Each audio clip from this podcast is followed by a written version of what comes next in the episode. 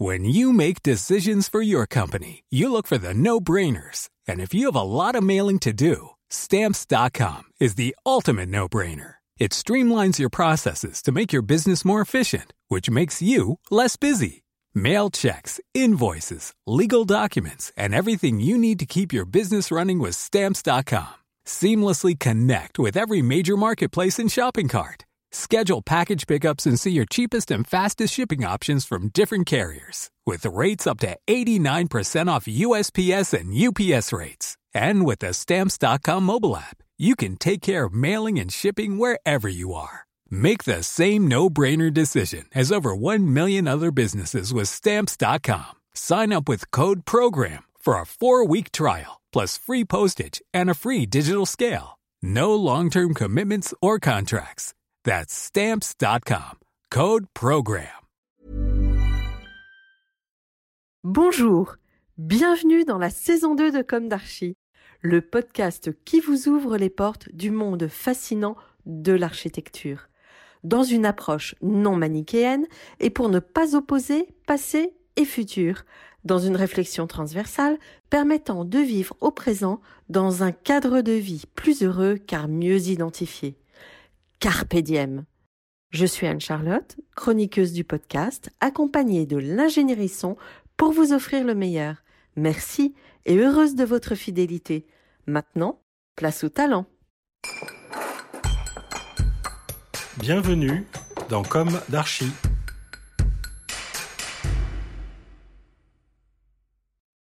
Chers auditeurs, ravis de vous retrouver aujourd'hui en compagnie de Michael Malapert. Bonjour Michael. Bonjour. Bienvenue dans Comme d'Archie. Merci. Vous êtes architecte d'intérieur, fondateur et à la tête de Maison Malapert. C'est assez amusant car je viens de publier un article sur votre travail dans le numéro d'Archistorm qui vient de sortir. Merci. Et parallèlement, votre attaché de presse me suggère de vous recevoir dans Comme d'Archie. Alors, comme j'ai pris sincèrement du plaisir à écrire mon papier pour Archistorm, que je recommande au passage, j'ai dit oui tout de suite, d'autant que j'avais noté sur mes tablettes de vous inviter dans le podcast. Et nous voici réunis au micro de Comme d'Archie. Vous êtes donc architecte d'intérieur de formation designer, vous aimez la sociologie et vous excellez dans la création d'espaces dédiés au métier de bouche. Vous avez été récemment en charge de l'aménagement intérieur de la station F, projet architectural de Jean-Michel Villemotte, lieu auquel vous avez imprimé un style que je qualifie de kiff and graph. J'étais contente de ma trouvaille. Et vous avez aussi livré récemment l'hôtel Chouchou. On va commencer par le début. Quel est votre parcours? Quelle a été votre jeunesse? Où s'est ancrée votre envie d'architecture? Quelles ont été vos études? Alors, merci de me recevoir. Euh, donc, euh, j'ai grandi euh, à Lyon, moi. j'ai un papa architecte et une maman qui est dans les médecines douces. Et en fait, depuis tout petit, je traînais un peu dans l'agence de mon père, à, qui m'employait assez régulièrement à faire des tâches un peu ingrates. Mais en même temps, ça m'a permis de, de découvrir plein de choses, de me sensibiliser à l'espace, aux matériaux, à ce que c'est que le métier d'architecte. Je n'avais pas tout de suite euh, conscience que c'était quelque chose vers lequel je pouvais me, me tourner, ou en tout cas, ce n'était pas évident. Et puis, c'est venu petit à petit. Aussi parce que du coup, j'ai intégré aussi ce que ma mère a pu me, me, donner de son côté, qui est euh, l'attention au corps, euh, au bien-être de ce corps dans l'espace. Et euh, en fait, la combinaison de l'espace d'un côté et du bien-être du, corps dans l'espace de l'autre, ça donne l'architecture d'intérieur, qui est euh, un peu ce qu'on essaye de faire dans, nos projets, euh, que ce soit l'hôtellerie, les restaurants ou ou tout autre projet, il y a, cette notion que euh, d'un corps dans un espace, comment il va réagir avec cet espace, comment il va y répondre, comment l'espace peut influer sur le corps, et voilà, c'est tout ça résume bien un peu notre travail, quoi. Mmh. Votre père exerce toujours? Et il, il a la retraite depuis un an, mais il, il pousse. Il pousse comme tous les architectes, il pousse. Euh, il repousse ouais. la date. ouais, il, il est officiellement à la retraite, mais il continue quand même un peu. Bon. Voilà. Et il faisait quoi comme style de comme genre? Euh, Il faisait beaucoup de d'immeubles, de logements, de d'immeubles de bureaux. Euh, à Lyon. C'était ouais, c'est vraiment très varié. Il y a un, un c'est une agence qui s'appelle Soho Mm. et euh, qui euh, a travaillé sur des aéroports aussi, enfin plein de, plein de sujets très divers. Une belle agence. Donc cette agence, elle a des héritiers? Oui, il y a eu des associés au fur et à mesure et du coup elle continue. Voilà. oui. Mm. Euh, et euh, donc vous avez, vous, vous êtes entré euh, dans une Oui. école à Saint-Étienne. Ouais, c'est ça. Donc Mm. après, j'ai cherché une formation dans, dans la région et je suis tombé sur l'école de supérieure d'art et de design de Saint-Étienne qui est en lien avec euh, l'Institut du design qui est basé là-bas et la Biennale du design. Mhm. Et euh, donc j'ai commencé une formation de designer, un tronc commun au départ et puis ensuite une spécialisation. Et donc euh, pour moi, ça a été un peu une, une renaissance parce qu'en fait, je suis passé d'un système scolaire assez rigide à une liberté totale Mhm. Qui peut être embêtante pour certains, mais qui pour moi était vraiment le cadre qu'il me fallait, quoi. C'est-à-dire euh, une autonomie et puis ensuite euh, laisser découvrir, expérimenter et euh, et voilà. Et donc pendant cinq ans, j'ai fait cette formation de design avec des, objets qui étaient toujours assez grands et qui avaient tendance à, à prendre une forme architecturale. C'est plus des micro-architectures que des objets. Donc à un moment, je me suis dit qu'aussi, il y avait peut-être voilà, une, une réorientation à faire. Et puis en fait, quand je suis arrivé euh, d'abord en stage chez Stark... euh, euh, Oui, en fait, vous êtes passé de l'école chez Stark. oui, oui, Carrément. oui, d'abord en stage. hein. Oui. Et puis ensuite, j'ai prolongé un peu. et je- Dites-moi comment on arrive à faire ça? Alors, euh, ben, il faut beaucoup de, faut appeler beaucoup de fois. prendre son téléphone et, Ouais. et appeler beaucoup de fois. Et euh, bon, j'ai eu la chance de tomber à un moment où, voilà, où il cherchait un point, une aide. Et donc Bon. vous parliez de ces objets où vous hésitiez entre l'architecture finalement. et- Oui, en fait, bah, ça continue. Enfin, je continue à, dans nos projets d'architecture d'intérieur, on dessine encore beaucoup d'objets. Donc, ça fait partie d'un- d'une création globale euh, d'un d'un univers où on est aussi bien à l'échelle architecturale que l'échelle de l'objet. Euh, donc, ça, je l'ai conservé. Et, euh, et voilà. Et puis, en fait, j'ai- bon, chez Stark, j'étais vraiment en bas de l'échelle, mais euh, ça permettait de découvrir le, le fonctionnement d'une agence telle que celle-là, qui est assez euh, unique et incroyable par les projets, par les budgets, par euh, la personnalité de, de Stark aussi. Mais vous avez grimpé un petit peu dans la hiérarchie. Après, je suis pas resté très longtemps parce qu'après j'ai enchaîné, j'ai été chez- débauché chez un, par un ancien de chez Stark qui s'appelle Imad Ramouni, Ouais.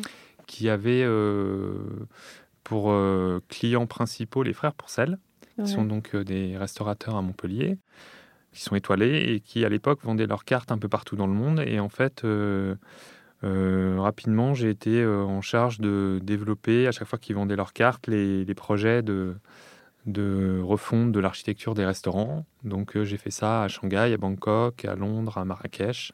Donc vous avez commencé votre carrière en voyageant beaucoup? Ouais, c'est ça, ouais, ouais, ouais, ouais c'était, du coup assez formateur et assez euh, épanouissant parce qu'on découvre, on découvre des pays, des cultures, des, des artisans aussi différents. euh. Mhm. C'était assez intéressant. Et Et quand voilà. vous parlez d'artisans, j'imagine que vous avez découvert des savoir-faire. Oui. Parce que, par exemple, quand on entend euh, RDAI Oui. ou DL2A, euh, ils ont vraiment à cœur de redécouvrir des savoir-faire et de faire travailler en local Oui, quand ils travaillent à l'étranger. Vous aviez un peu cette approche aussi? Oui, oui, en effet, on- il y avait l'intégration de, de la culture locale dans les projets, évidemment.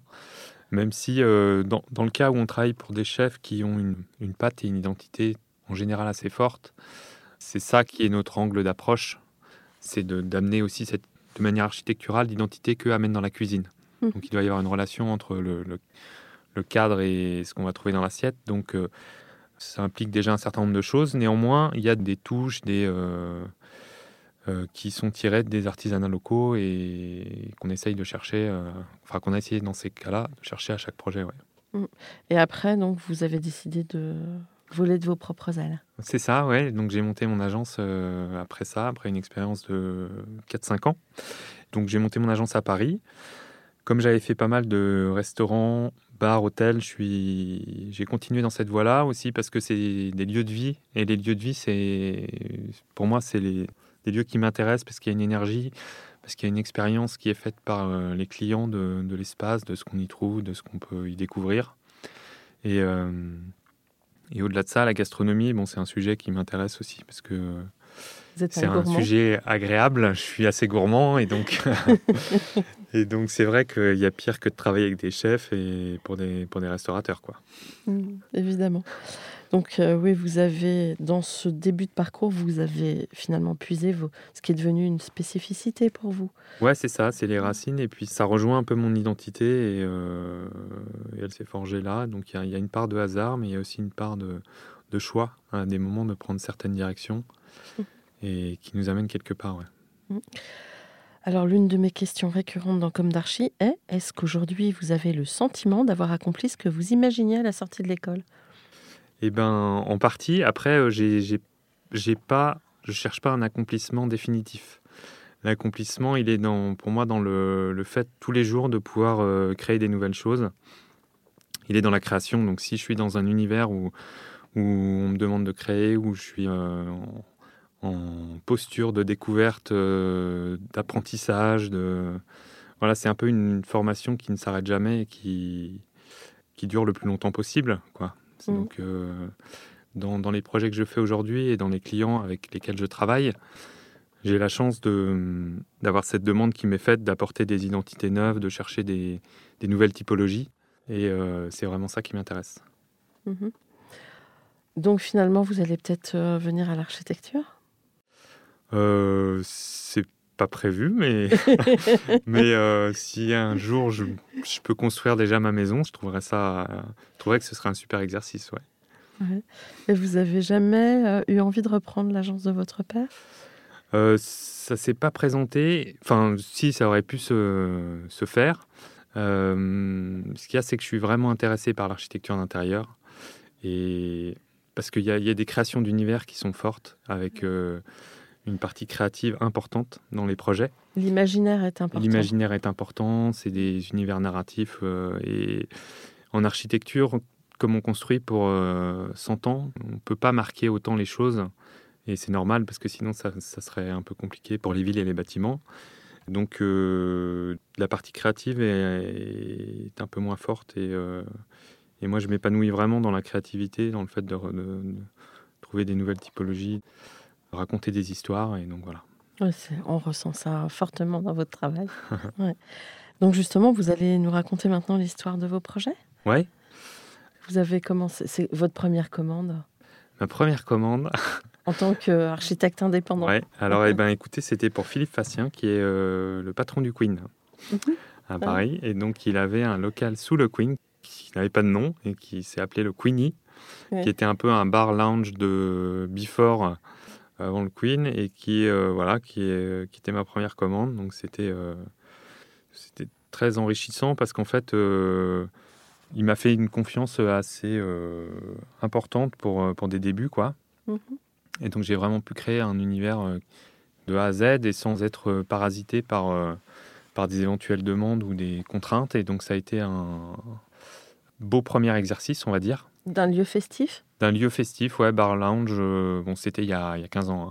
hein. Mhm. Donc euh, voilà, mais euh, un Et- beau démarrage, quoi. Et puis ensuite, après, ça s'est un peu enchaîné. beaucoup de restaurants au départ. Vraiment, j'ai des, des brasseries, des restaurants. Des, C'était aussi l'époque où la restauration parisienne se renouvelait, où il y avait le démarrage de tout l'esprit du fooding qui commençait un peu à, à monter dans la capitale. Et il y a des nouveaux codes qui arrivaient chez les restaurateurs, chez euh, des nouveaux produits, des nouvelles manières de faire les choses, de présenter les choses aussi, des nouveaux rapports entre la salle et la cuisine. euh, les chefs étaient beaucoup plus mis en avant, la cuisine s'ouvrait. euh, Scénographie finalement. de- Voilà, c'est ça, et puis- ça- ouais. de recherche de nouvelles typologies de, de salles.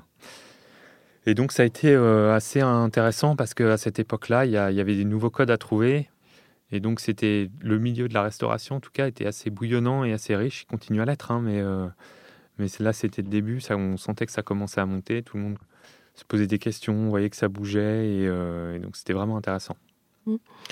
Et vous êtes venu à l'hôtellerie Et je suis venu à l'hôtellerie par la restauration d'ailleurs, parce qu'en fait, euh, c'est mes compétences d'aménagement de restaurant qui. Les, les hôteliers sont pas forcément hyper à l'aise avec la restauration. sont- ça Mm. change un peu, mais euh, ça, ça reste encore euh, euh, compliqué parce que c'est c'est un métier bien spécifique où les, les marges, euh, on gagne de l'argent si on sait vraiment bien gérer ça.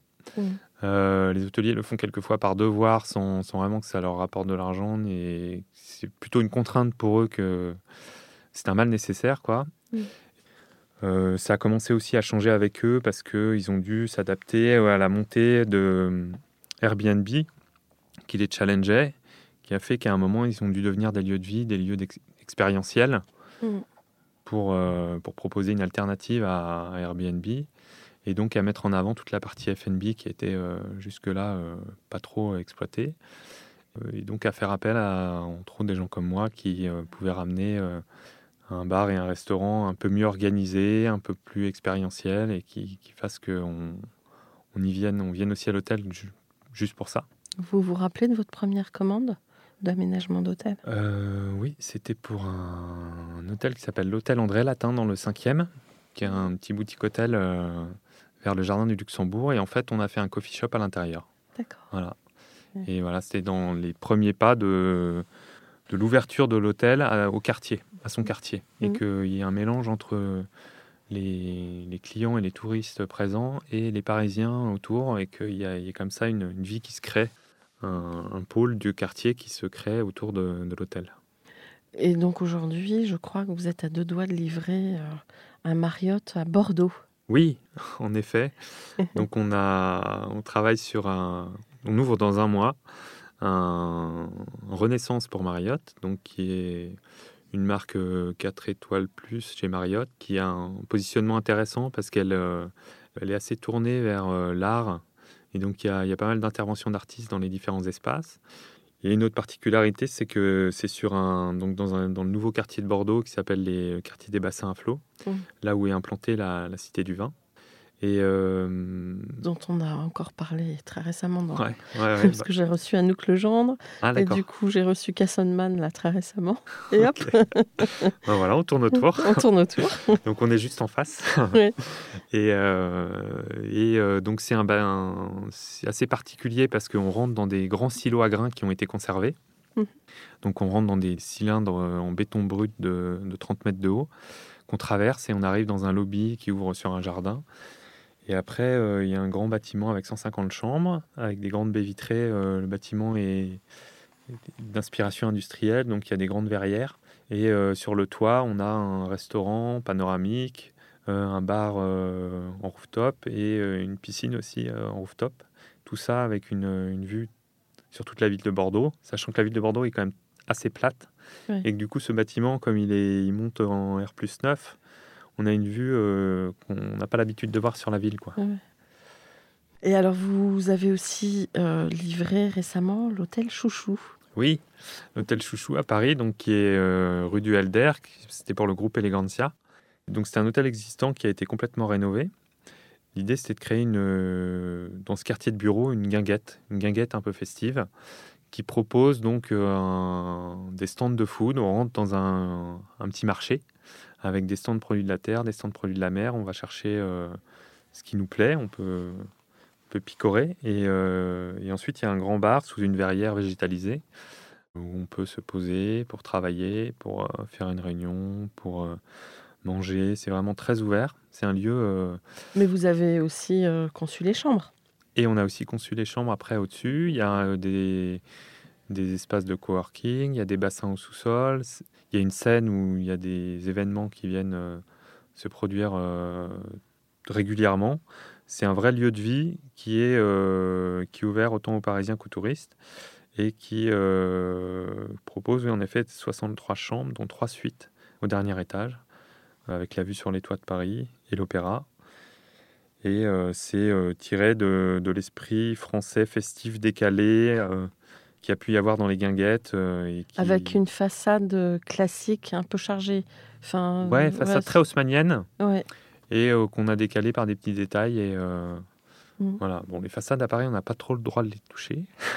Vous avez quand même réussi à donner, euh, peut-être avec les hauts vents, euh, ça fait penser un peu aux hôtels du Midi. Oui, Il y a un côté vacances. oui, voilà. Et c'est les stores Ouais. qui font ça avec euh, des, les luminaires qui ramènent ce côté un peu balnéaire. En tout cas, euh, côté outdoor, quoi. Ouais. Mm. Et euh, là aussi, on essaye de, de casser l'intérieur, enfin les barrières qu'il peut y avoir entre l'intérieur et l'extérieur. Puis ça fait partie de ces nouveaux hôtels où on, on rentre sur le lieu de vie et non pas sur un comptoir de, avec des Des hôtesses. avec des hôtesses quoi. Alors, est-ce que vous pouvez aussi nous raconter euh, l'histoire de vos comptoirs de des métiers de bouche, enfin en tout cas des, des lieux que vous avez créés pour euh, le Meurice, non Je me trompe? Alors c'est pour euh, le chef pâtissier du Meurice qui Ah s'appelle oui, Cédric, Grolet, Mm. qui est euh, meilleur pâtissier du monde en 2018. C'est quelque chose. Il va falloir y courir. Et donc, euh, il, il voulait ouvrir un lieu en dehors du Meurice qui soit un petit peu moins guindé et où il puisse présenter euh, des créations plus personnelles. Je crois qu'il avait déjà un lieu qui avait été designé par Sigu, Tout à fait, qui est dans le Meurice. qui est dans qui le Meurice. du Meurice, celle-là, très belle agence. Mm. Et donc euh, là, il avait trouvé un lieu avenue de l'Opéra, qu'on a- qu'il a appelé Cédric Grolet Opéra. Et euh, c'est un lieu. euh, on a vraiment voulu sortir une partie du labo qui est au sous-sol, du labo de production, directement, pratiquement dans la rue. Donc c'est une grande baie vitrée ouverte sur l'avenue de l'Opéra. Et même en passant en voiture, vous voyez le chef pâtissier en train de finaliser le montage de, de son gâteau. Vous voyez le pain qui sort du four directement. Le four euh, est, est visible depuis la rue. Donc il y a vraiment une. euh, vous faites vraiment l'expérience de, de la cuisson, de la- il y a l'odeur des choses, il y a euh, les matières sont là et euh, D'ailleurs, vous avez euh, volontairement œuvré avec des matières assez brutes. alors d'un côté il y a une, Ouais. euh, il y a un- en fait quand on rentre il y a deux comptoirs, il y a le comptoir boulangerie à droite qui est en ce qu'on appelle une croûte de pierre, donc c'est vraiment la pierre brute qui sort de la carrière Très beau. ouais. pour le côté euh, plus brut de la boulangerie et sur la gauche il y a un, un comptoir en marbre qui est pour le côté plus euh, raffiné de la, La pâtisserie. la pâtisserie. Ouais. Et alors, cette pierre brute, comment on la porte euh, avant de monter la façade sur le chantier? Euh, non, mais ça a été. Je vous passe les détails, mais c'est très compliqué.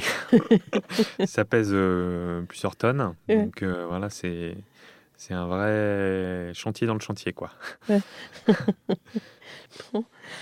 En tout cas, c'est oui, un beau projet. Et puis, vous avez fait travailler une artiste aussi, Oui. pour le côté euh, très fin. Très... Oui, une paper artiste qui s'appelle Mathilde Nivet, qui euh, donc le, le thème de Cédric Grolet sur ce pour ses pâtisseries, c'est la fleur. Enfin, c'est une déclinaison de fleurs.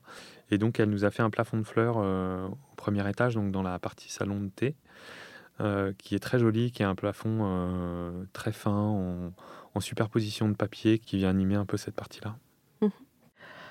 Alors, donc, vous avez aussi euh, eu en charge l'aménagement intérieur de la station F, Oui, qui est un bâtiment qui a été produit par Villemotte, enfin, qui a été créé Ouais. par Villemotte.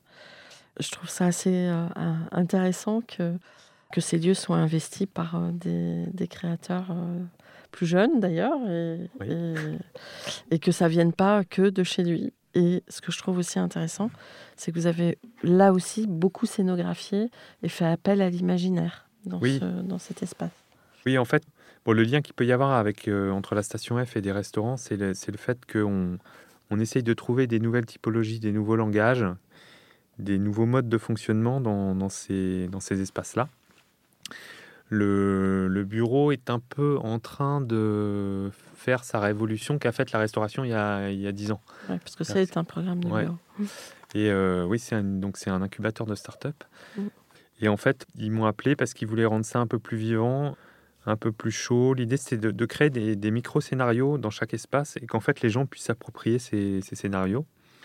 Donc, il y, a, il y a des salons, il y a des salles de réunion, il y a des, euh, des espaces très ouverts, d'autres plus fermés, des espaces très confortables et d'autres pas du tout. Et euh, voilà, c'était d'avoir comme ça euh, plein de, de propositions euh, pour les, les gens incubés sur site qui puissent se les approprier, qui puissent venir y, travailler, échanger. Et, donc c'est un très beau hall en béton brut, donc une architecture qui a été très bien rénovée et on est venu la contraster avec des choses du végétal, avec des, des matières assez douces et aussi des interventions artistiques. Et c'est dans ce contraste euh, entre cette coque assez brute et, euh, et neutre, et nous, ce qu'on est venu y rajouter, qui est plus percutant ponctuellement, et ces micro-scénarios euh, narratifs qui racontent des choses à chaque fois. On Ça- a l'impression qu'il y a un mélange d'univers de Marvel, de Tintin, de... c'est un peu ça, non? Ouais, il y, a- il y a de ça, ouais, il y a de ça. euh, en tout cas, c'était euh, de ramener de la couleur, de la, des matières et, et un peu de douceur aussi, Mhm. pour que ce soit euh, agréable pour les gens qui passent leur journée. Est-ce que vous travaillez avec, euh, régulièrement avec des éditeurs? Est-ce que vous avez des éditeurs de prédilection dans les, le mobilier Alors, euh, ouais, nous, il y a, un, enfin, y a un, un positionnement que, que j'ai souvent dans les projets qui est d'essayer d'effacer la frontière entre l'intérieur et l'extérieur, ce qui implique de ramener à l'intérieur du mobilier d'extérieur et inversement, et donc euh, de trouver des marques de mobilier qui font un peu sur ces deux typologies-là. Mhm. Bon, comme ça, j'en ai en tête euh, les Timo, les Tribus, les Gervasoni, les Vincent Shepard. C'est des collections de mobilier qui peuvent s'adapter à ces deux, à ces deux fonctions-là, qui peuvent en même temps être dans des bureaux, en même temps être dans des restaurants, peuvent être sur une terrasse ou, euh, ou un- dans un intérieur. Et donc, c'est, ça me plaît parce que ça me permet, moi, de travailler sur, euh, sur ces effacements de frontières qui, que je trouve intéressantes. Ouais, qui vous tiennent à cœur. Ouais. Mm. Vous appartenez un peu à la génération nomade non? Un peu, ouais. Un peu. On remarque dans vos projets un certain sens de la narration, vous en avez déjà parlé. Pensez-vous le tenir de Philippe Stark Et d'ailleurs, comment se détache-t-on d'une telle personnalité? Alors, euh, euh, la narration, moi, elle me sert à donner du sens au projet, c'est-à-dire que quand on a un projet dans un endroit précis, un quartier précis, avec une clientèle précise, ça construit une histoire. Et cette histoire, elle donne du sens au projet, elle lui donne son identité, elle fait que les gens vont y venir pour ça. Et donc la, la narration, pour moi, elle est très importante dans, dans ce sens-là, dans le fait qu'elle justifie le projet. Philippe Stark, euh, c'est le parrain de, du design et de l'architecture euh, d'intérieur en France, qui a une patte très forte. Bon, j'ai pas passé beaucoup de temps chez lui, mais Oui, peut-être que ça n'a pas pris le temps de vous enfermer. oui, mais j'imagine très bien qu'en passant beaucoup de temps chez lui, la, la force de sa patte, Ouais. j'ai senti que euh, ça pouvait, euh, ça pouvait écraser tout, quoi. Ouais. Donc c'est euh, c'est quelqu'un, en effet, je pense que si on passe 10 ans chez lui, on met un peu de temps à s'en détacher euh, pour pouvoir euh, se retrouver après. voilà. Mhm. Donc en même temps, j'ai eu la chance d'y passer et je dirais que j'ai aussi eu peut-être la chance de ne pas y passer trop de temps parce que je pense que ça peut, facilement Étouffer sa propre. ouais, étouffer sa propre créativité créativité. dans celle dans la sienne. Quoi. Finalement, vous, vous semblez euh, avoir une personnalité indépendante parce que vous avez euh, coupé le cordon avec un père euh, qui, pouvait quand même fasciner parce que vous, avez des métiers qui se ressemblent. Oui, c'est vrai, c'est vrai, c'est vrai. Et puis vous êtes parti, vous avez, vous êtes affranchi assez vite aussi du grand maître Philippe Stark. Oui, oui, oui. Oui, c'est vrai. Ben ouais, je voulais faire mon petit chemin là. Et, peu importe là où ça me menait, mais je voulais que ce soit le mien, quoi. Bon. vous vous m'aviez dit que vous aimiez la sociologie. Oui. Quelle est votre, euh, enfin, pourquoi vous avez cette appétence pour la sociologie? En fait, l'idée, c'est que euh, à la base, j'ai une formation de designer et le process du designer, c'est de renouveler un, quelque chose qui est déjà établi. Donc, c'est euh, les recherches qu'on fait dans la, la restauration en essayant de trouver des nouvelles typologies, de nouvelles relations entre la salle et la cuisine, de proposer des nouvelles manières de, se restaurer ou des nouvelles manières pour un hôtel de recevoir ses clients ou, de fonctionner. Ça découle de, des nouveaux comportements, des nouvelles générations, des, nouveaux codes et ça passe par euh, beaucoup par la sociologie, la, la manière dont, dont les gens évoluent et dont la société bouge, qui fait que après ça se répercute sur les espaces et de voir comment, comment intégrer ça dans les projets. Quoi. Donc finalement, vous réfléchissez aussi à la culture de ces lieux que vous. Oui, enfin, on- enfin, en tout cas, euh, des cultures qui sont susceptibles de traverser ces lieux, c'est ça? Ouais, c'est ça. Et d'où pour nous aussi euh, l'importance de travailler avec euh, des artistes sur- souvent sur les projets parce que ça nous permet d'en faire des lieux expérientiels, des lieux de culture, des lieux euh, qui intègrent des, les changements de la société. Quoi. Mhm.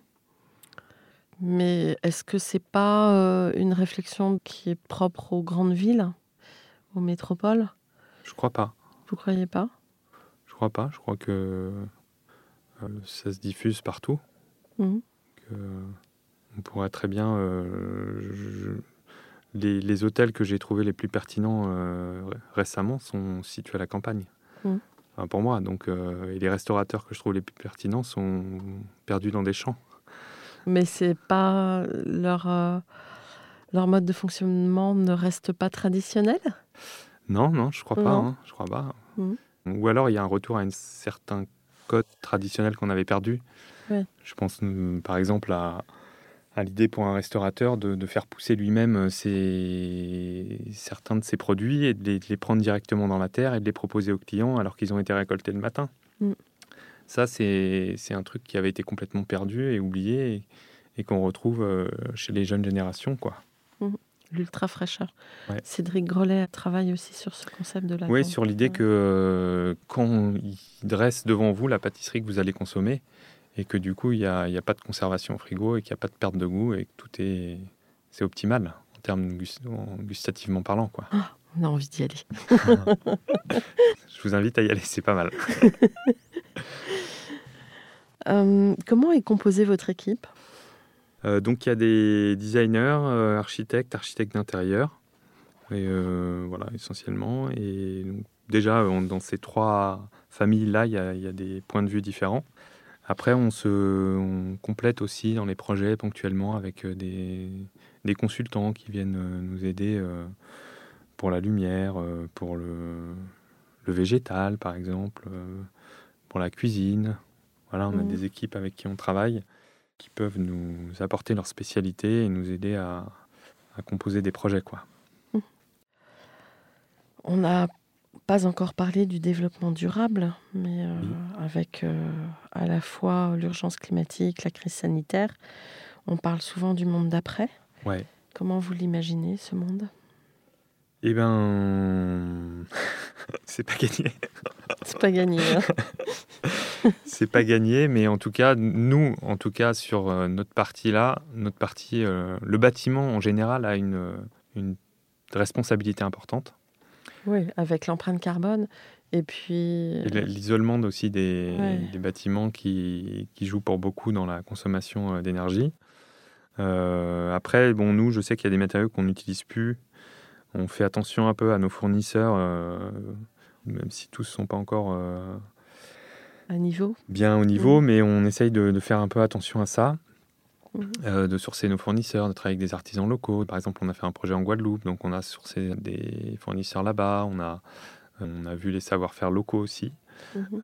Voilà, après, c'est pas encore optimal, quoi. C'est pas encore ce que ça devrait être, en fait. Ça le. On a, enfin, je sais pas si ça vous fait cette impression, mais moi, au fil des interviews, j'ai vraiment le sentiment que l'architecture, euh, alors c'est très long parce que c'est un process lourd, Oui. mais elle, elle est vraiment en train là de, de rentrer dans des processus plus vertueux entre guillemets. Oui. L'architecture intérieure, on a l'impression que c'est un petit peu, ça suit. Oui. Hein, Oui, Je suis Mm, d'accord. mm, c'est pas encore euh, rentré dans les mœurs. C'est rentré dans les mœurs, mais c'est Ouais. pas encore euh, optimal. C'est pas, Ouais. pas encore euh, aussi bien que ça pourrait l'être. Ouais. Parce que Mhm. ça, ça prend aussi du temps, parce que euh, Puis il y a beaucoup de matières euh, synthétiques. Non? Ça dépend. Si on Pas dit qu'il n'y en a pas, euh, nous on essaye de les éviter. euh, Ça il peut ne pas y en avoir. Des- Ça coûte plus cher, ouais, voilà. Ouais. Mais bon, il y, y a des solutions. je pense qu'on, de toute façon, on y viendra par par la force aussi par choses. obligation, donc Ouais. il n'y aura pas de choix. Mais c'est vrai que c'est lent, c'est lent, Mhm. et ça pourrait être plus rapide. Ça, Bon, voilà. je pense qu'il y a une nouvelle génération qui arrive qui, qui va booster un qui peu va tout ça. booster un peu tout ça. Ouais, Ouais. Euh, Elle a plus le réflexe d'emblée. Oui. Mm. Bon, après, euh, il y a aussi. Mais vous êtes encore très jeune. Moi, Si, euh, si. plus trop, mais... trop, mais en tout cas, ce, que je peux vous dire, c'est que pour ce qui nous concerne, on enfin, c'est des données qu'on prend en compte dans les projets. Euh, on a fait des projets euh, dont on a vérifié les empreintes carbone, dont on a vérifié les impacts, dont on a sourcé nos matériaux pour le- leur côté euh, naturel ou local ou des artisans et tout ça. Donc on, on le fait, on essaye de le mettre en œuvre dès qu'on peut le faire. C'est pas toujours le cas. Mm. On n'a pas toujours le budget, on n'a pas toujours le contexte suffisant, on n'a pas toujours les délais qui nous le permettent aussi, parce que ça demande quand même pas mal de temps. Il y en a des clients qui sont toujours très pressés parce qu'à chaque fois qu'ils ont signé un lieu et qu'ils commencent à payer les loyers, il faut que ça aille vite. Mm. Euh, donc voilà, on, on essaye de jongler un peu avec toutes ces contraintes.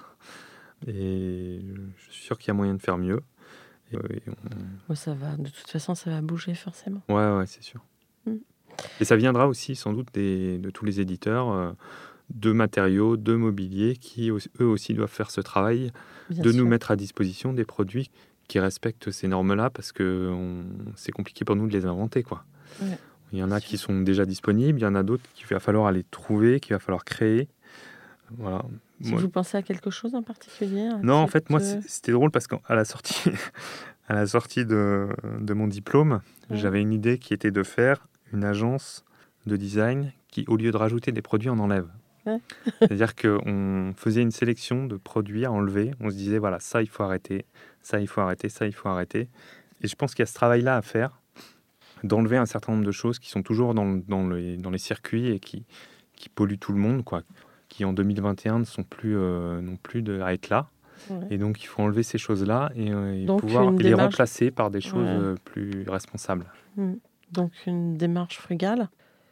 Ben, déjà, oui, au départ, je pense qu'il y a ça, ouais, qu'il faut enlever un certain nombre de choses qui ne doivent plus être là. Quoi. Et vous pensez à des choses en particulier? Vous avez Je pense à des, euh, à des matériaux Ouais. qui ne devraient plus être là, à des mobiliers qui ne devraient plus être là, euh, chez des éditeurs, à des, euh, des, des techniques qui ne devraient plus exister, parce Mhm. qu'elles sont, dont on sait qu'elles l'impact est, Mm.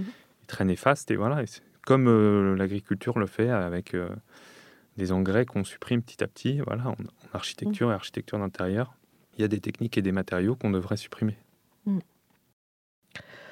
Quel conseil donneriez-vous aux étudiants en architecture d'intérieur, design? Mm. Même architecture. Non, bah c'est ça, de, de leur dire que quelque part, je les envie un tout petit peu. Et en même temps, je me dis un- que la tâche est immense. Ouais. Mais je les envie parce qu'il y a Ouais. quand même une page blanche, qu'il y a, il y a quand même un- quelque chose à réinventer et que euh, qui, ça n'a pas été fait encore. Enfin, c'est en train d'être fait, mais c'est encore très embryonnaire. Quoi. Mm. Donc il y a encore un, un large champ à explorer et, euh, et c'est vrai qu'on a commencé une, euh, une vie professionnelle euh, comme la mienne, avec des clients, avec des, des contraintes, des machins, des trucs. C'est compliqué de tout arrêter et de dire on, on fait autrement. Ouais. J'aimerais avoir ce courage-là. Mais Peut-être que je le ferai un jour. ce sont aussi, euh, c'est aussi le rôle des donneurs d'ordre. Oui, oui, aussi. Ouais, c'est c'est le rôle de chacun, en fait. Ouais. C'est le rôle de tout le monde. C'est une les- responsabilité. à tous les niveaux. À tous les niveaux. Mais en tout cas, euh, eux, ils peuvent repartir tout de suite de- du- avec les bonnes bases. Et, euh, Et vous croyez qu'on leur enseigne? Les bonnes bases, l'école peut-être pas, mais je sens que quand même il y a des prises de conscience dans la jeune génération qui sont, qui sont là, Beaucoup plus forte. beaucoup plus fortes, et que ça leur, euh, c'est une nécessité pour eux d'aller dans ce sens-là, quoi. Votre agence est située où dans Paris Euh, dans le troisième, Dans le 9 rue. Sainte-Apolline. Bon. Euh, Auriez-vous un mot de la fin? Euh, Un je- message à faire passer? Ben, le... ouais, le message à faire passer, c'est. Enfin, moi, mon- mes, mes, mes, mes sujets de recherche en ce moment, c'est de voir comment on peut faire cette transition euh, tous ensemble du monde tel dans lequel on est à quelque chose de plus, de plus responsable. Donc, c'est euh, c'est un travail qu'on doit tous faire à notre échelle et, voilà, et je pense que c'est c'est important de le faire maintenant. Merci beaucoup pour votre témoignage et on se retrouve en anglais sur l'hôtel Renaissance. Merci. Merci. Merci pour votre écoute. On se retrouve la semaine prochaine et d'ici là, prenez soin de vous. Au revoir.